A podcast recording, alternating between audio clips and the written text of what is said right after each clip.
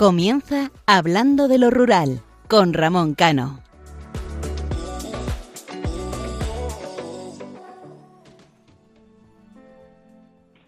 Buenas noches. Comenzamos el primer programa del mes de agosto y en esta ocasión quiero hacer una reflexión sobre los acontecimientos vividos durante el mes de julio y por desgracia en lo que va de agosto, que de manera directa afecta al medio rural. En este caso me centraré, y así lo hemos hablado en anteriores programas, sobre los incendios forestales. Observamos y vemos cómo los incendios forestales cada vez son más violentos, más agresivos y difíciles de controlar. Es lo que se conoce como incendios de sexta generación. El tiempo, las temperaturas y precipitaciones cambian y por consiguiente afecta de manera directa e indirecta a los desastres naturales. Pero hoy no quiero centrarme en estos aspectos. Durante todas las jornadas interminables de incendios forestales se habla de la prevención, de los dispositivos permanentes y de que los fuegos se apagan en invierno.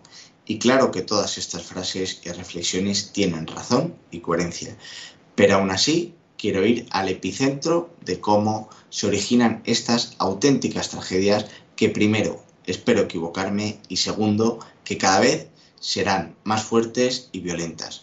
Todos estamos de acuerdo en que la prevención es fundamental y que los fuegos se apagan, y lo pongo entre comillas, en invierno. Lo pongo entre comillas porque muchos de los que nos escuchan habrán visto multitud de incendios a lo largo de su vida y en comparación con los incendios actuales no tienen nada que ver.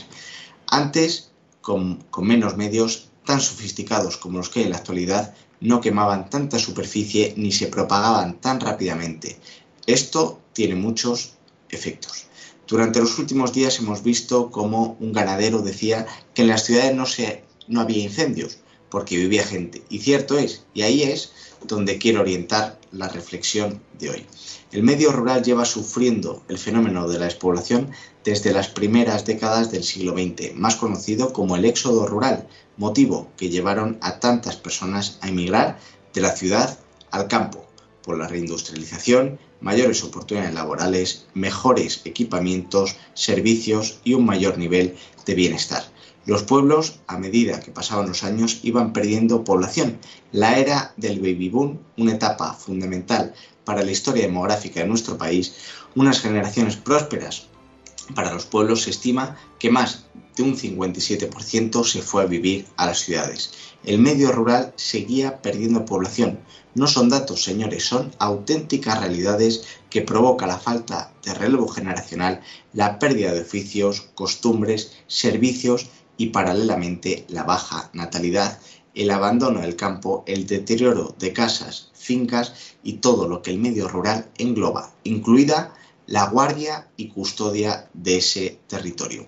Si a esto le sumamos un sobreproteccionismo carente de toda lógica para contentar a un movimiento tan estéril e ignorante y además de todo ello subvencionado como es el ecologismo de salón, se crea la tormenta perfecta para la desaparición del medio rural, que conlleva a la extinción de la sociedad con valores, arraigo, historia y tradición.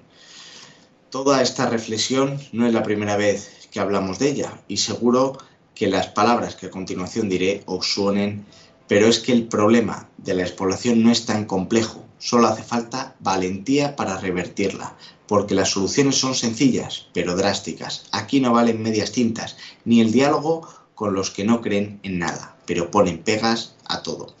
Vuelvo a lo que comentaba anteriormente, el sobreproteccionismo incoherente sumado al cierre de explotaciones ganaderas, ya sea por el acoso de la administración, los bajos precios de los productos generados, el perseguir a la ganadería extensiva, la poca rentabilidad de las explotaciones agrícolas, la pérdida de oficios tradicionales, sumado a la baja natalidad o nula natalidad, hace que el campo, el monte, la naturaleza se encuentren en un estado salvaje con una masa forestal complicada es nuevamente la mezcla perfecta para que los incendios se propaguen con una intensidad muy elevada y en ocasiones sean imparables, aún con los medios y personal que tenemos en la, en la actualidad. Todo esto es la consecuencia de que en España, en lo que llevamos de año 2022, han ardido más de 200.000 hectáreas, la peor cifra en lo que respecta a superficie de los últimos 30 años. Se pueden poner muchas excusas, las olas de calor, el cambio climático, los operativos y un largo etcétera. Pongamos un ejemplo, aunque seguramente sea un caso real de muchos pueblos de cómo se mantiene la riqueza natural, forestal y el impresionante ecosistema que tiene nuestro país. Un pueblo que en la década de los 50 llegó a tener en torno a unos 2.300 habitantes, las quintas o generaciones que nacían rondaban los 50-60 personas, la cabaña ganadera del pueblo tendría unas 5.000 cabezas entre vacas, ovejas y cabras, sin contar gallinas, cerdos, burros, mulas y caballos. El campo se trabajaba tanto para consumo propio con huertos como en la fruta y siembra de cereales para su comercialización, sumado a la venta de leche, productos elaborados, carnes y un sinfín de preparaciones. Si añadimos el oficio de resinero, pastoreo, la corta de plantas medicinales que se utilizaban o simplemente la recolección de leña para calentar los hogares, hacía que hubiera un equilibrio medioambiental tanto en la conservación de la fauna y flora silvestre como en el mantenimiento de terrenos privados públicas, caminos, pistas, fuentes y, otro, y otra vez un largo etcétera. Pero si además le sumamos que cualquier movimiento extraño que hubiera en el campo lo podía ver mucha gente, porque igual que los pueblos tenían vida y gente, el campo también tenía presencia humana a la hora que fuera. Añadiendo una vez más la cantidad de trabajo que todo esto generaba. Muchos pensaréis y diréis, pero era un trabajo duro, sí, nadie lo va a negar, y lo sigue siendo por mucha maquinaria que existe en la actualidad y sobre todo en las zonas de montaña donde el trabajo con maquinaria es más complicado y la mano de obra es obligatoria pero así es como se conserva y como se tendría que conservar el medio rural, para evitar catástrofes naturales, pero también demográficas. Nadie dice que volvamos al pasado, ni mucho menos, pero con la tecnología que tenemos en la actualidad, la falta de oportunidades sumado a la precariedad laboral, el coste de vida en las ciudades cada vez más atestadas de gente, hace que el medio rural sea una opción de vida. Volverse al pueblo no es sinónimo de fracaso ni de retroceso. En los pueblos pueden convivir y vivir con mejores condiciones que en las ciudades tanto agricultores, ganaderos, informáticos, administrativos, electricistas, albañiles y abogados. Solo hace falta dos cosas. Voluntad de la Administración para que la gente emprenda, no se tengan tantas trabas administrativas, ambientales y demás burocracia absurda para crear empresas en el medio rural y servicios dignos. Los incendios no entienden de política, por mucho que se intenten politizar. Entienden de acciones, al igual que el medio rural, la despoblación y todos los héroes que viven en el paraíso de la España rural. Aunque, queridos oyentes, creo que el problema real, y así lo he dicho en anteriores ocasiones, es la falta de valores de una sociedad decadente de ellos, los valores de la familia, de las raíces e historia. En todos estos programas que llevamos hemos recorrido mucho territorio, muchos pueblos y en todos y cada uno de ellos las raíces cristianas están presentes, tanto en la gastronomía, en las fiestas, como en la arquitectura y monumentos. La pérdida de valores y el querer olvidar un pasado cristiano hace que una industria potentísima como el turismo gastronómico, histórico, festivo, artístico, cultural y arquitectónico con raíces cristianas desaparezca o quieran que así sea, sobre todo a partir de una etapa reciente de unos vendehumos que venían a cambiar el país y lo único que sumaron fue patrimonio y dinero a sus cuentas bancarias. Necesitamos revitalizar el medio rural y no hay que inventar o crear todo de nuevo, simplemente comuniquemos y difundamos las tradiciones, las festividades, la gastronomía que tenemos y adaptemos los nuevos hábitos a nuestro entorno, sumado a la reflexión anterior, y veremos cómo los pueblos vuelven a tener vida. No quiero despedirme de esta editorial sin recordar a los 127 muertos en incendios forestales, a las personas que perdieron su patrimonio, ilusión y vida, y a mis queridos vecinos del Arenal. Hoy domingo finalizan las fiestas de verano, una festividad que se arraigó para que las personas que emigraron, sobre todo a Francia, pudieran disfrutar y llevar al Santísimo Cristo de la Inspiración y a la Virgen de los Remedios. Les deseo lo mejor y que la tradición de veranear y venir al pueblo los fines de semana se recupere. Necesitamos levantar nuestro pueblo ante la dejadez y desidia actual. Les habla Ramón Cano y me acompañan Isaac Palomares y Raquel Turiño. Les recuerdo que nuestro programa es cada 15 días, los domingos, de 12 de la noche a 1 de la madrugada. Tiene una cita aquí en Radio María en el programa Hablando de lo Rural. Pueden interactuar y participar a través de nuestro email hablando de lo rural arroba radiomaria.es y a través de nuestra página de Facebook hablando de lo rural. Les animo a que la sigan. Y si quieren escuchar los programas anteriores, lo pueden hacer en el apartado podcast. Comenzamos.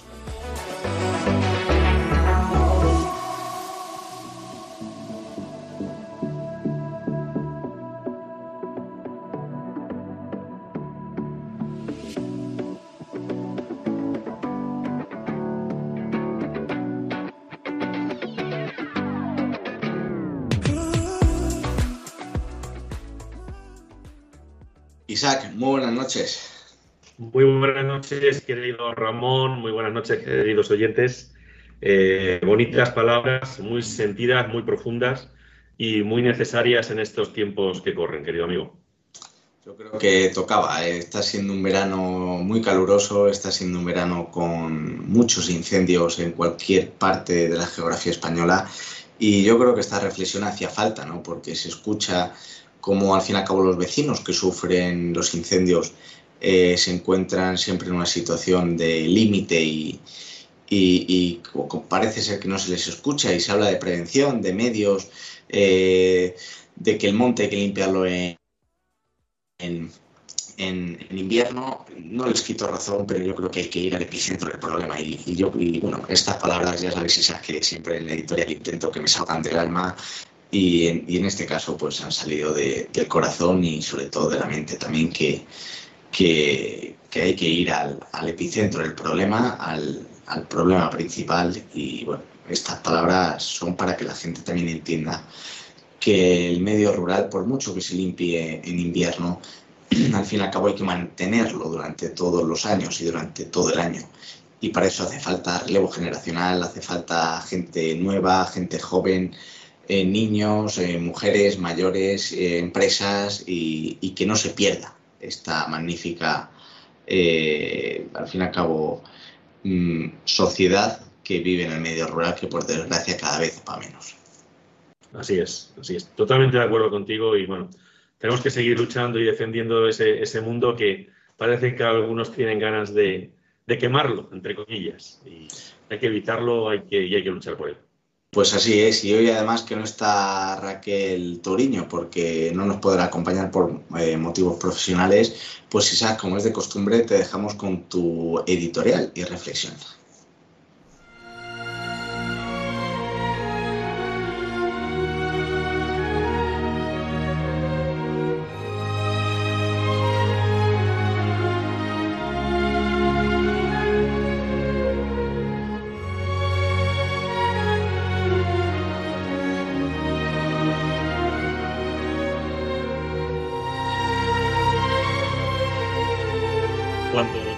Las 9 de la noche de hoy, 14 de agosto, se oirán cohetes al aire por los cielos de Agudo, mi pueblo.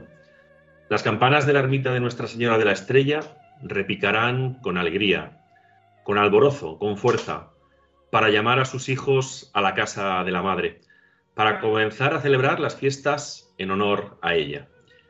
Las madres apresurarán a los hijos e hijas para que se acaben de arreglar, para que salgan deprisa hacia la ermita.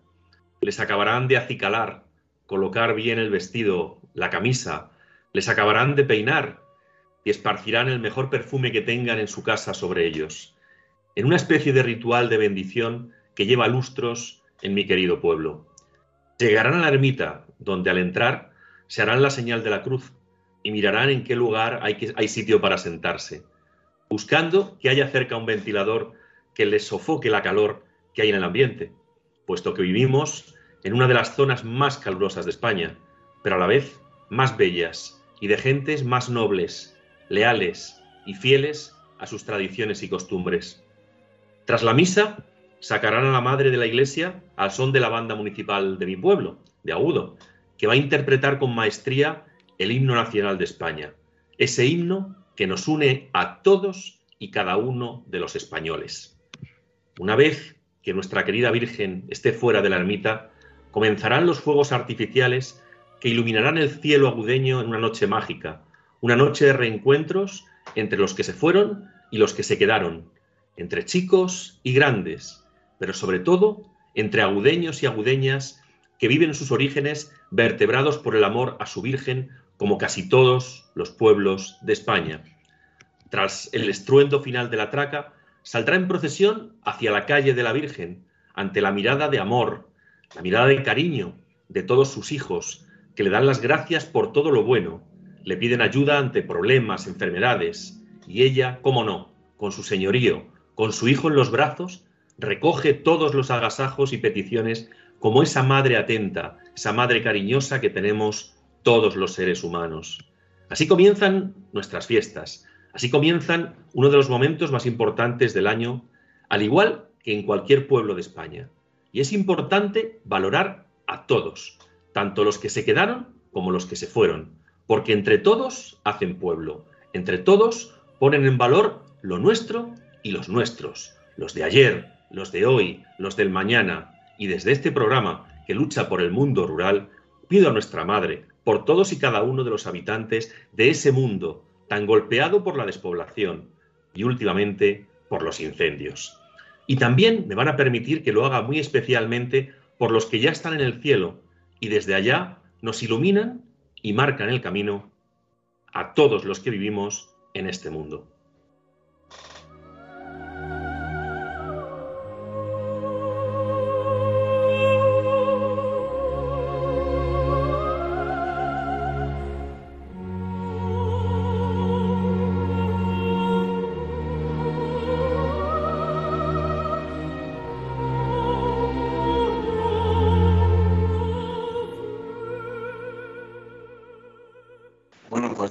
Esta reflexión tan bonita eh, como a la que estamos acostumbrados de Isaac, eh, continuamos con el programa y ya decir que solamente nos quedan dos provincias de la comunidad autónoma de Castilla y León, que son Valladolid y Ávila. Y en este programa se lo vamos a dedicar a la provincia de Valladolid para conocer los datos eh, de población, sus pueblos más bonitos, la gastronomía, fiestas y curiosidades. Pero ahora les dejamos con la canción Te lloré un río, de Maná y Cristian Nodal.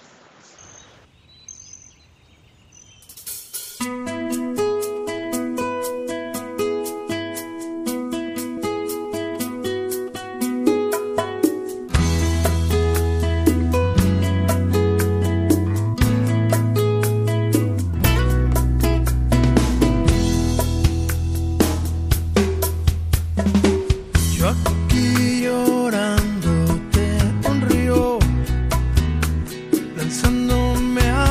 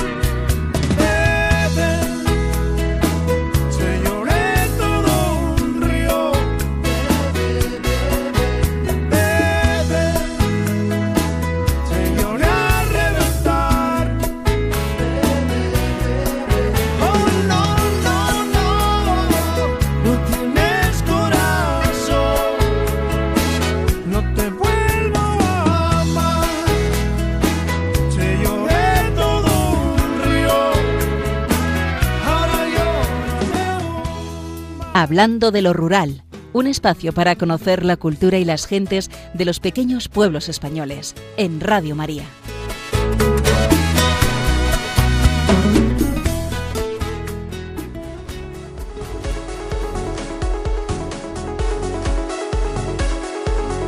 La voz de los pueblos.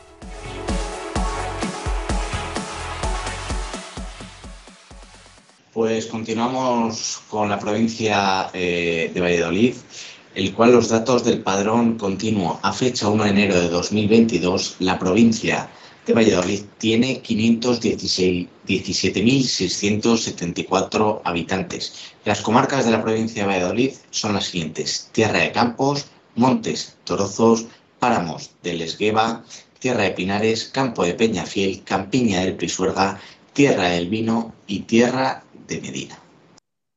La provincia de Valladolid cuenta con un total de 225 municipios. Valladolid eh, lo sufre en menor medida, pero también lamenta la pérdida de población en los últimos años, sobre todo de los jóvenes que emigran en busca de una oportunidad laboral. Según las cifras del padrón municipal que publica el INE, en la provincia de Valladolid se ha registrado una población de 517.674 personas, por las 532.575 con las que contaba la provincia en el año 2009. Son 58 municipios en la provincia de Valladolid los que cuentan con menos de 100 personas censadas. El mundo rural sigue perdiendo fuerza en favor de las grandes urbes. La provincia de Valladolid, al ser capital de la comunidad autónoma y con mayor número de habitantes, industria, se nota que es la provincia con menos problemas demográficos. Las magníficas comunicaciones, un presupuesto de la Diputación Provincial amplio y una tasa de paro bajo hacen que sus pueblos y comarcas sufran en menor medida la sangría poblacional. Por esto que nos comenta Ramón, vamos a pasar a detallar cuáles son los municipios más bonitos según la elección que hemos realizado de la provincia vallesoletana. Vamos a comenzar con Peñafiel. El municipio de Peñafiel se halla al este de la provincia, ubicado a 754 metros de altitud sobre el nivel del mar. Pertenece a la comarca de Campo de Peñafiel y su población supera levemente los 5.300 habitantes. Es un municipio que ha sido testigo de un sinfín de acontecimientos históricos, lo cual se traduce en un legado arquitectónico muy extenso y de gran valor, que incluye obras como su castillo, la iglesia del convento de San Pablo, el convento de Santa Clara, la iglesia de San Miguel de Reollo, el puente gótico de piedra sobre el Duero o la fuente de piedra del Valdobar, entre otras muchas. Cabe destacar también sus bodegas subterráneas situadas en la ladera de la colina en la que se asienta el castillo.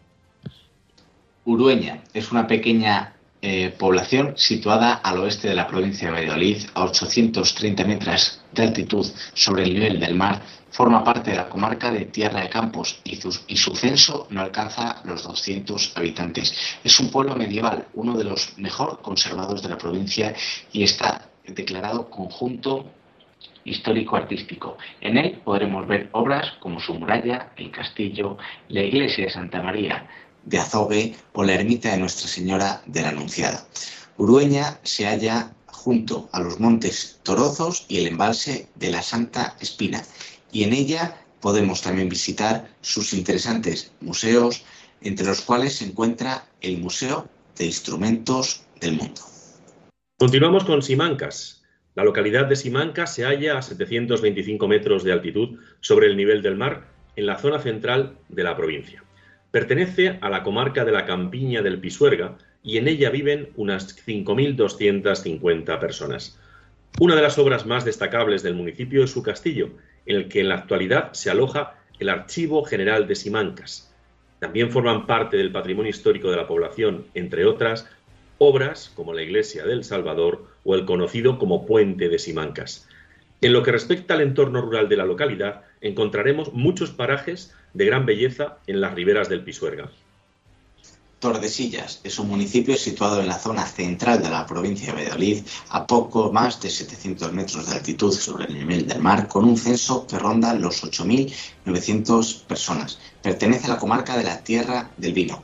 Del legado arquitectónico de Tordesillas sobresalen Obras como el Monasterio de Santa Clara, la Iglesia de San Antolín, la Iglesia de Santa María, las Casas del Tratado o parte de sus murallas. En los alrededores de la localidad podemos visitar parajes naturales de gran belleza como la Reserva Natural de Lagunas de Villa eh, Fafila y municipios muy atractivos como Tiedra, Medina del Campo o Rueda, esta última famosa por sus prestigiosos vinos.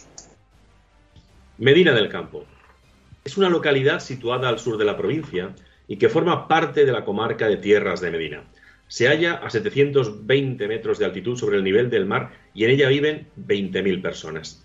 Entre el patrimonio histórico de la localidad se encuentra el Castillo de la Mota, muy bien conservado y para muchos uno de los más bellos de nuestro país, estando declarado bien de interés cultural.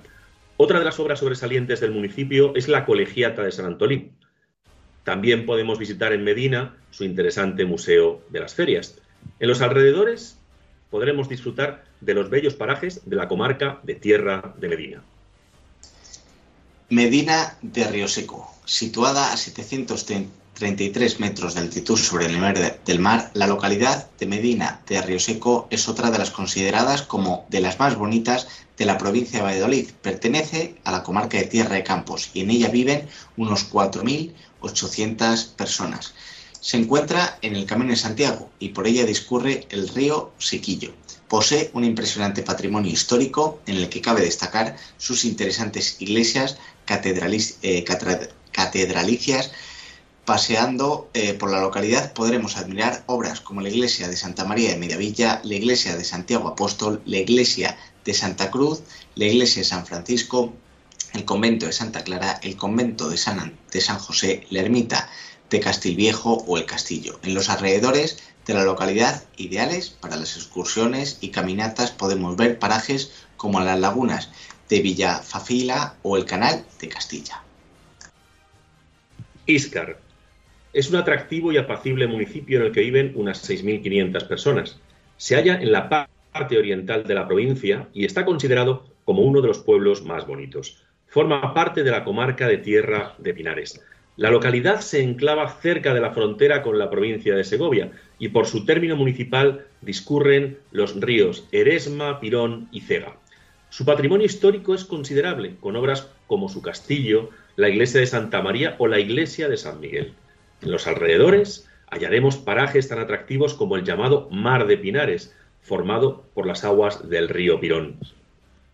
Olmedo. Olmedo es una histórica localidad situada al sur de la provincia de Valladolid, a una altitud de 7 140 metros sobre el nivel del mar y con un censo que ronda los 3.700 habitantes. Pertenece a la bella comarca de Tierra de Pinares y es conocida también como la Villa de los Siete Sietes, debido a que en Olmedo había siete puertas de entrada, siete plazas, siete iglesias, siete casas nobles, siete conventos y siete fuentes. Olmedo posee un legado arquitectónico extenso y de gran valor, entre cuyas obras se encuentran su muralla, el Monasterio de la Concepción, el Monasterio de Santa María de la Mejorada, el Monasterio de Sacti Spiritus, la Iglesia de San Andrés, la Iglesia de San Miguel, el ábside de la Trinidad, la Torre del Reloj, la Casa de los Dávila, la Casa de los Ortega, la Casa del Pósito o la Fuente del Caño Nuevo. No deberíamos dejar de visitar tampoco su parque temático Mudéjar,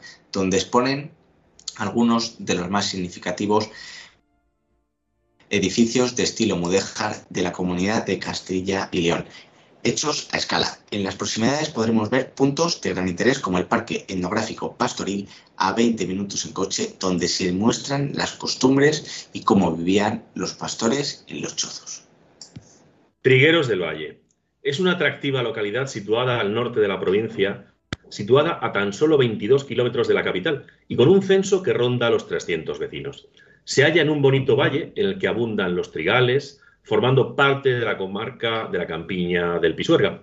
Se trata de una bonita población en la que destacan las casas de piedra y adobe y con un patrimonio que incluye obras como su castillo, la iglesia de San Miguel Arcángel, un templo románico sobrio y de una gran belleza, o la ermita de Nuestra Señora de la Virgen del Castillo.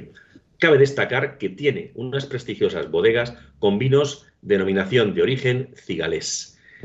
En las proximidades podremos ver parajes como las lagunas de Boada, la Nava o el Valle de los Seis Sentidos. Y nos vamos hasta Villalba de los Alcores. Villalba de los Alcores es otro de los municipios que se pueden englobar entre los más bellos de la provincia de Valladolid, en la cual se encuentra situado al norte, ubicado a 849 metros de altitud, tiene un censo que ronda los 400 habitantes y pertenece a la comarca de los Montes Torozos.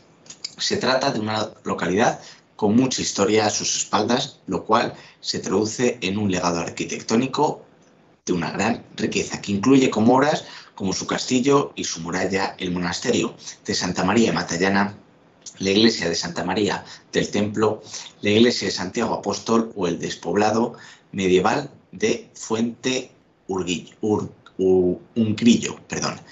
No, debemos dejar de visitar tampoco su interesante Museo de la Carpintería y encontraremos parajes muy bellos formados por parte de esta comarca de los Montes de Torozo, un lugar ideal para excursiones y rutas, así como otros puntos de interés como es el embalse del río Bajoz. Y tras los pueblos, en los que nos hemos puesto, como siempre, por respeto y cariño hacia ellos muy serios, nos vamos a poner un poquito más serios y vamos a pasar a hablar de gastronomía. La gastronomía y comida típica de Valladolid se compone de platos cuyos ingredientes principales son las verduras y hortalizas extraídas de sus huertas y especialmente sus excelentes carnes y embutidos. Suelen ser platos fuertes destinados a combatir los fríos inviernos de la tierra. Vamos a comenzar por la sopa de ajo. Durante el invierno, la sopa de ajo es una de las comidas más consumidas en los hogares de la provincia de Valladolid. Es una receta muy antigua, además de fácil y económica, y típica también de otras zonas de la comunidad castellano-leonesa. Es un plato de invierno, ideal para combatir las bajas temperaturas que suelen imperar en estas tierras. Su preparación no tiene ninguna complicación. Vamos a dorar unos dientes de ajo previamente machacados y mientras, mientras tanto vamos a mezclar pan del día anterior con pimentón y un poco de aceite de oliva, echando esta mezcla en la sartén con los ajos. Se añade agua, se deja hervir, se echan unos huevos y se deja que siga cociendo hasta que estos hayan cuajado.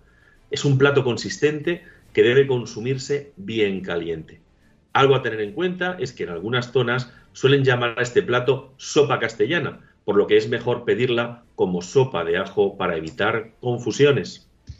Como bien decías Isaac, este es el momento que más nos gusta de, de la noche, ¿no? Porque nos empieza a entrar ese hambre yo sé que tú estás disfrutando en una tierra magnífica en la que se come estupendamente, pero estos platos son contundentes con el calor que está haciendo en este mes de agosto. Sí, sí, la verdad que sí. Eh, la, temperatura, la temperatura, aunque te digo una cosa, eh, hay, en mi tierra se dice que eh, en verano si te tomas un buen cocido y como hace tanto calor fuera, te va a dar igual. va a estar igual de rico. Yo creo que no, se suda mucho más.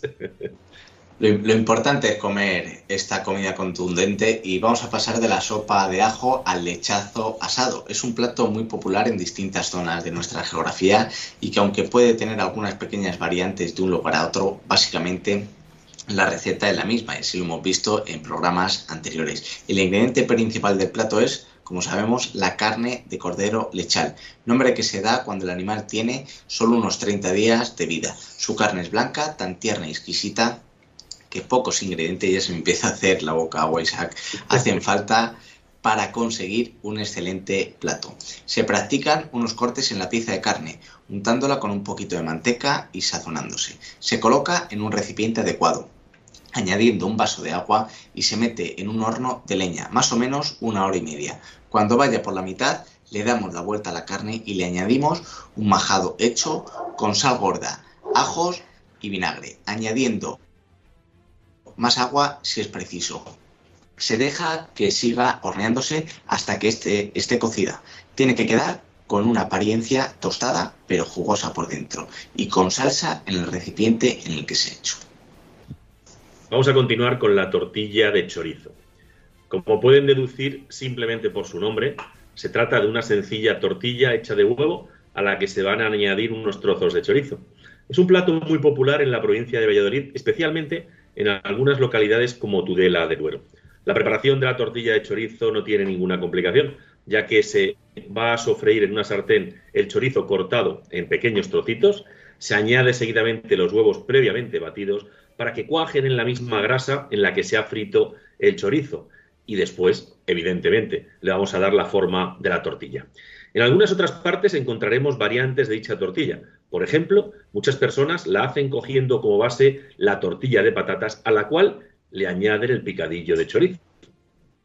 Con esta receta, Isaac, a lo mejor tenemos que pedir perdón a los ingleses que intentan hacer la tortilla de patata y echan chorizo. A lo mejor es que han ido a Valladolid y a la provincia de Valladolid y la han visto y la han copiado.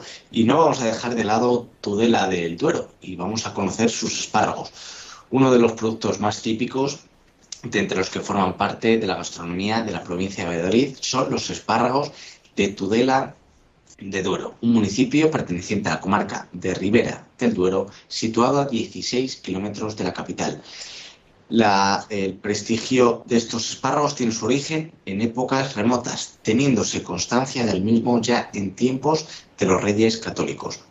Se caracteriza por su jugosidad y por su gran tamaño y grosor, y suelen ser de color blanco, aunque también se encuentran con la punta de color morado, pero quizás la principal diferencia que los distingue de otros espárragos es lo poco fibrosos que son. Los aficionados de este excelente producto han de saber que en la misma localidad de Tudela del Duero tiene lugar cada año durante los días 30 y 31 de mayo la conocida como fiesta de exaltación del espárrago tudelano, donde podrán degustarlos con, eh, con distintas elaboraciones. Y vamos a pasar a una receta, Ramón, que yo descubrí cuando llegué a, mi colegio mayor, al Mendel, eh, que estaba y sigue estando regido por los agustinos del Escorial, y uno de ellos, mi amigo el padre Félix Herrero, gran castellano leonés, no de Valladolid, sino de, Palencia, me habló de ella, las patatas a la importancia. Vamos a acabar nuestro pequeño recorrido por la gastronomía vallisoletana con este plato. Es un plato, como, como les apuntaba ahora con esta anécdota del, del padre Félix Herrero, que es de toda la comunidad autónoma. Se trata de una receta muy sencilla de elaborar y al mismo tiempo muy económica, lo cual no impide que se trate de un plato muy sabroso que vale la pena probar. Para elaborar esta receta, además de patatas, vamos a necesitar huevos, harina, cebolla, ajo, vino blanco, caldo de verduras, perejil, aceite de oliva y un poquito de sal. Una vez peladas las patatas, las vamos a cortar en rodajas gruesas. Las salamos y rebozamos con huevo y harina. Las pasamos por el aceite friéndolas un par de minutos por cada lado y las reservamos. En una cazuela, aparte, vamos a poner eh, aceite rehogando dos dientes de ajo, que una vez dorados se les, vamos, a, añadir cebolla picada. Dejamos rehogar todo con el fuego suave durante unos 5 minutos, vertiendo seguidamente un vaso de vino blanco y otro de caldo de verduras. Dejamos servir todo otros 5 minutos, añadiendo posteriormente las rodajas de patatas que habíamos reservado dejando cocer 10 minutos más. Poco antes de retirar del fuego, añadimos un poquito de ajo y un poquito de perejil picados y esto va a hacer las delicias de chicos y de grandes. Aquí, Isaac, eh, ya no solamente es que difundamos los conocimientos que tenemos sobre desarrollo rural o sobre la mal llamada España vaciada, sino que es que además nos vamos a volver expertos en gastronomía eh, del medio rural y en gastronomía de cada una de las provincias. Y ya que hemos pasado los platos fuertes, nos vamos a ir, como es de costumbre, al postre. En este caso, al mantecado de Portillo. Se trata de un dulce típico de Portillo, un, tranquilo municipio de Valladolid perteneciente a la comarca de Tierra de Pinares, en el cual hay constancia que se llevan elaborando por lo menos desde el siglo XV. Este mantecado, aunque puede presentar otras formas, suele ser elíptico. Una de sus características principales que le distinguen de otros productos de bollería es que se amasa con manteca de cerdo. Otra de sus curiosidades es la gruesa capa de azúcar con la que se recubre que le otorga su típico color blanco. Sus ingredientes que se componen o que componen los mantecados de portillo son ya citada la citada manteca de cerdo, harina, azúcar y aguardiente, pudiendo ser sustituido este último por vino blanco. Estos mantecados conocidos también por los otros nombres como portillanos, zapatillas o bollos blancos son de hecho uno de los productos más conocidos entre los que se elaboran en la provincia de Valladolid. Y aunque se consumen mucho más durante las fiestas navideñas, también se suelen eh, consumir durante todo el año. Pues después de hablar de los municipios más bonitos y de la gastronomía, y antes de pasar a las curiosidades, os vamos a dejar con un grupo de música muy castellano, a ver si saben el grupo que es, con la canción La senda del tiempo.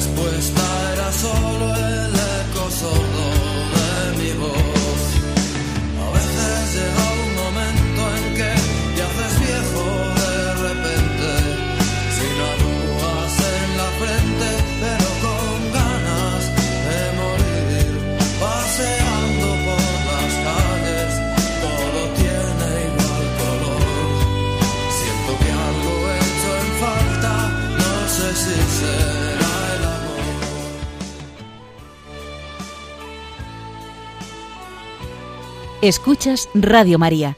Esto es Hablando de lo Rural, un programa de Ramón Cano.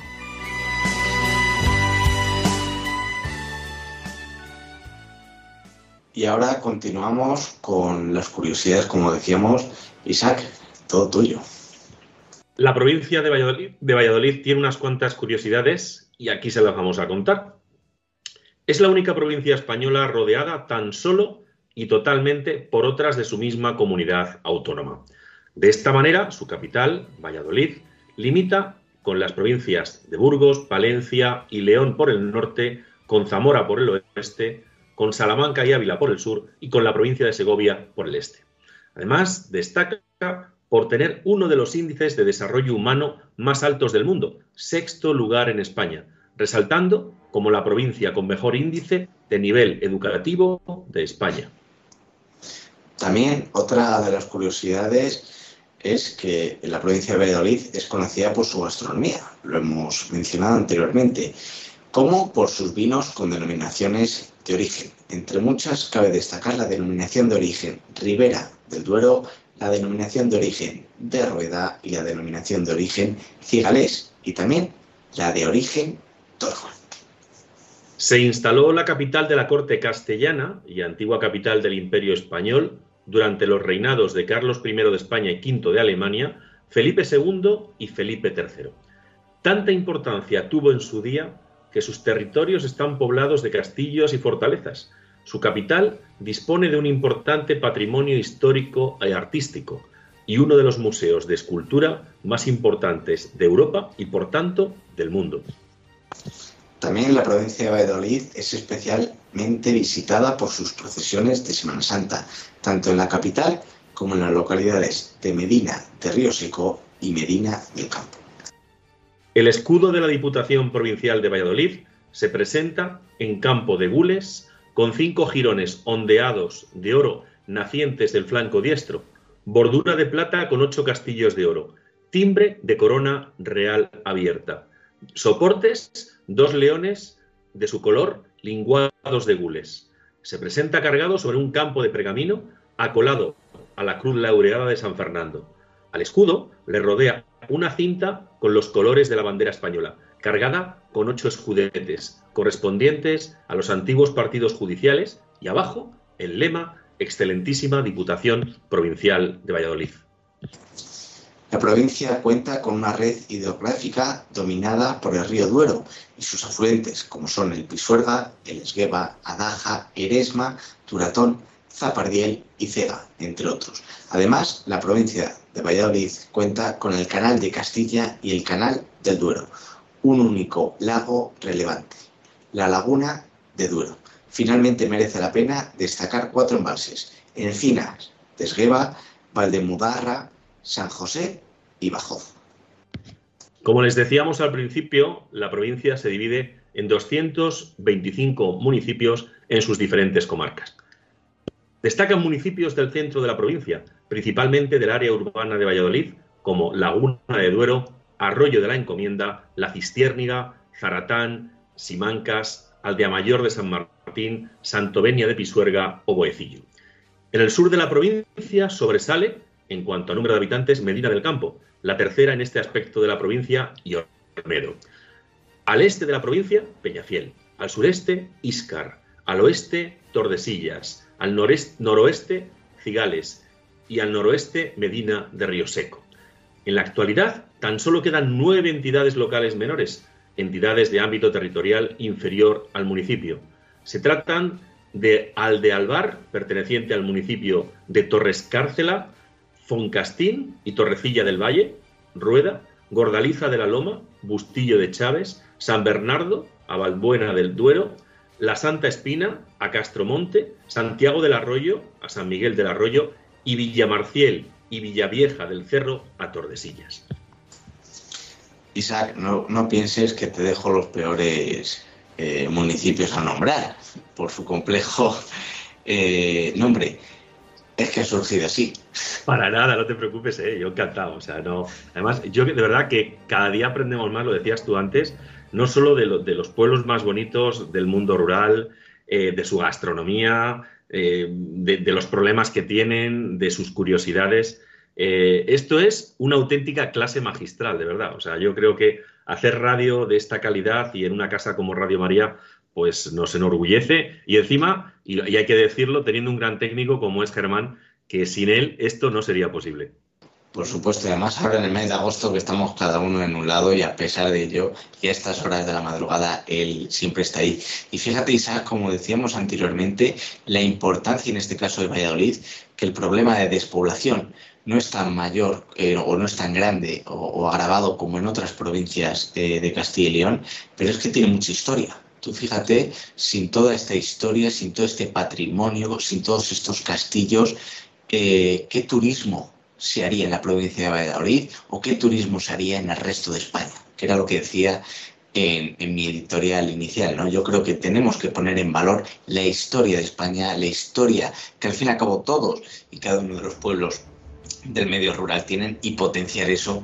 Y estoy convencido y seguro de que así el medio rural eh, resurgirá de ese abandono y de esa despoblación que actualmente sufre.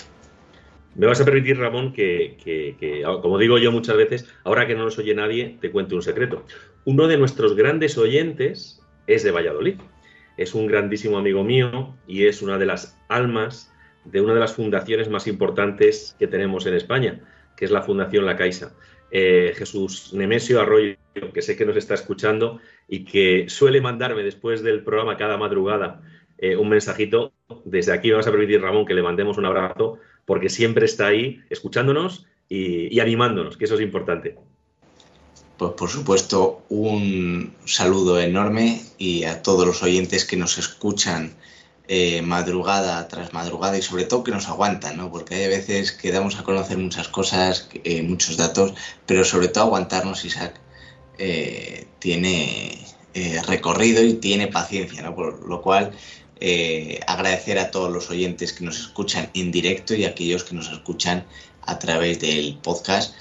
Y nada, Isaac, vamos, te voy a tener que despedir porque al fin y al cabo el programa se nos hace muy corto. Yo creo que nos encanta y nos apasione tanto el medio rural, sus pueblos, sus gentes, que, metemos tantísimo contenido intentamos meter tanto contenido y más porque no podemos, que al fin y al cabo el programa, eh, al fin y cabo se nos va, ¿no? Por lo cual, Isaac, muchísimas gracias por acompañarnos una madrugada más aquí en Hablando de lo Rural en Radio María y nos vemos en 15 días en, la en mi provincia, en la provincia de Ávila.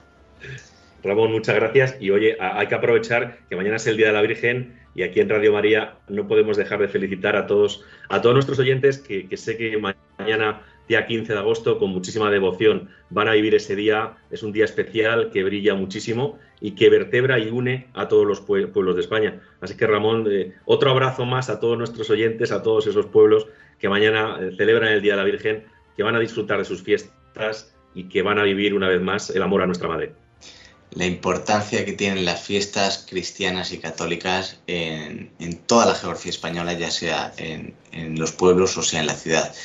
Pues nada, queridos oyentes y querido Isaac, y hoy a Raquel no nos ha podido acompañar, pero queridos oyentes, muchísimas gracias por acompañarnos una madrugada más aquí en el programa Hablando de lo Rural. Les recuerdo que aquellos que no han podido escuchar los programas anteriores, en el apartado de podcast, eh, lo pueden hacer. Y nada, muchísimas gracias y nos vemos en 15 días. Un saludo.